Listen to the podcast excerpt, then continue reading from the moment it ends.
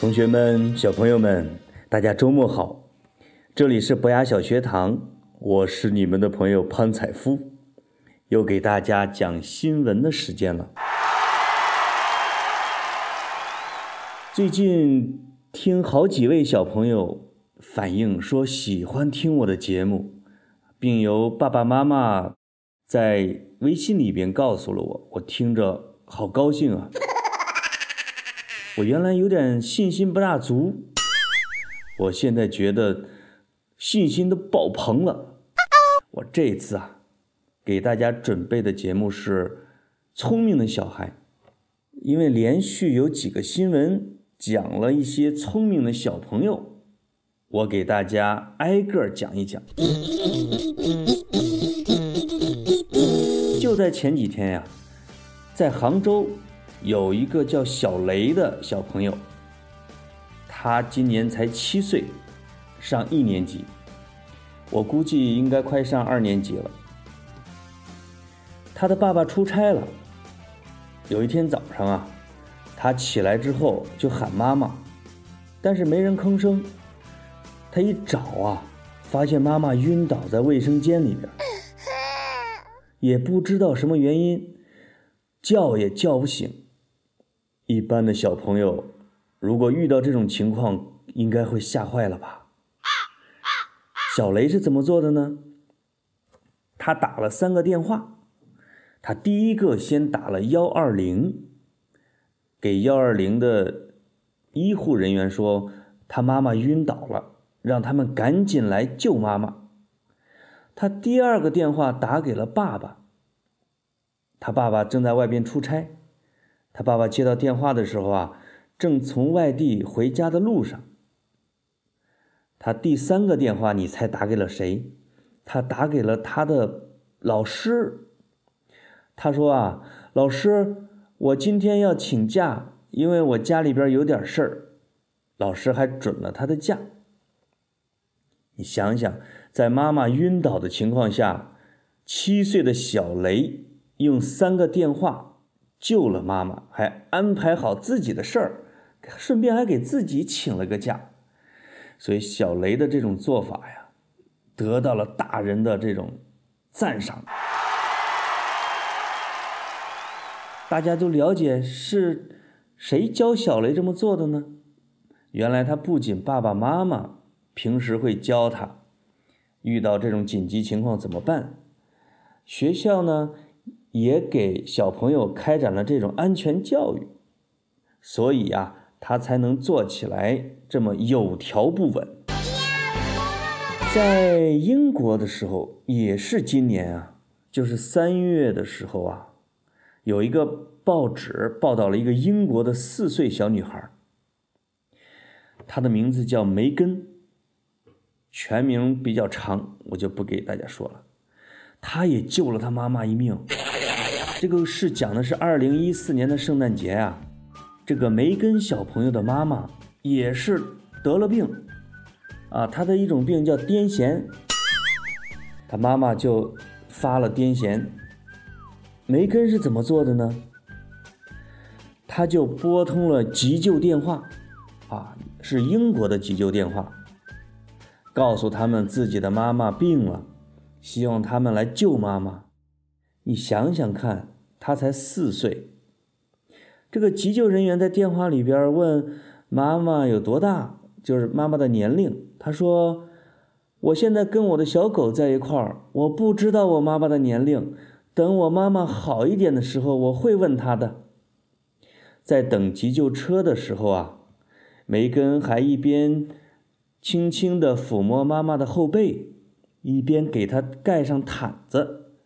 一直到急救人员到来接走妈妈，四岁的小朋友啊上了报纸，这个警察还有急救人员还给他发了奖，以赞扬他这个临危不乱啊、机智的救妈妈这样的一个很聪明的举动。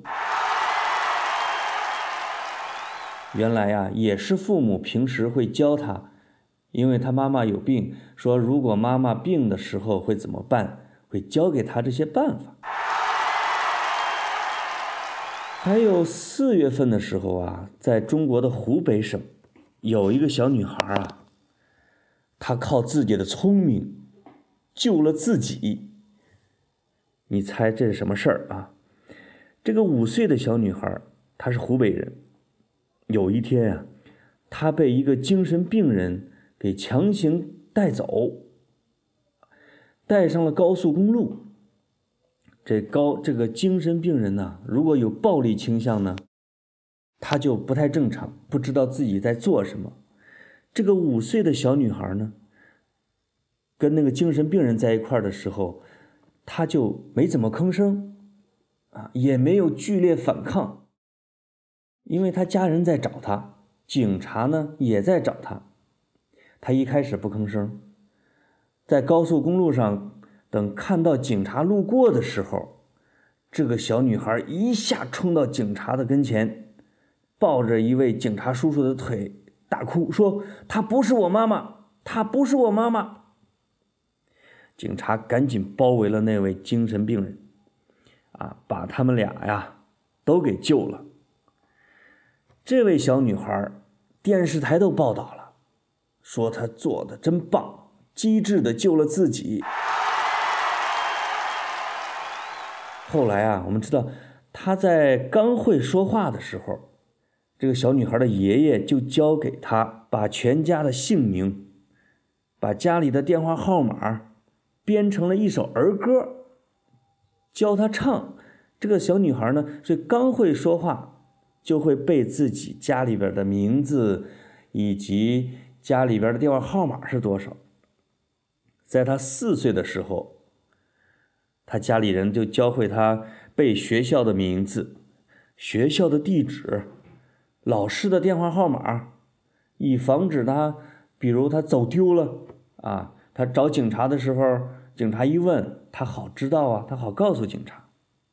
正是经过了这么多的这种训练啊，叫安全训练，在遇到这种危险的情况的时候，这位小女孩才知道该怎么办。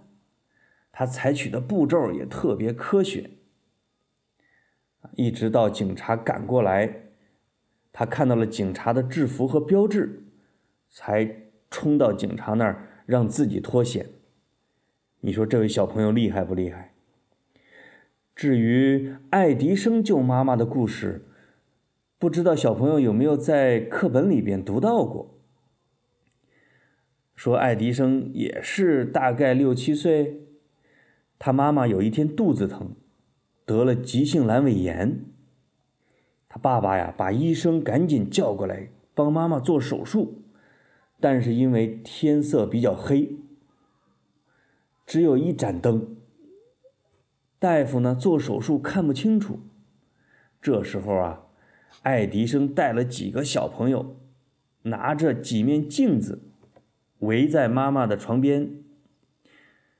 一块照向妈妈，屋子里边就亮堂多了，大夫也能看见了，就顺利的做完了手术。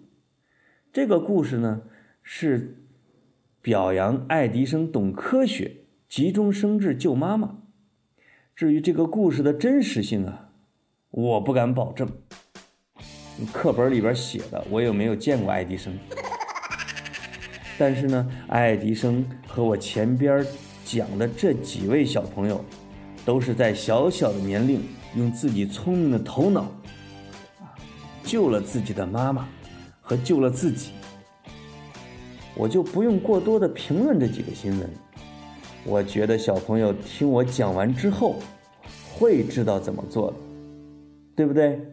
好的，我是你们的朋友潘采夫，周末愉快，晚安，再见。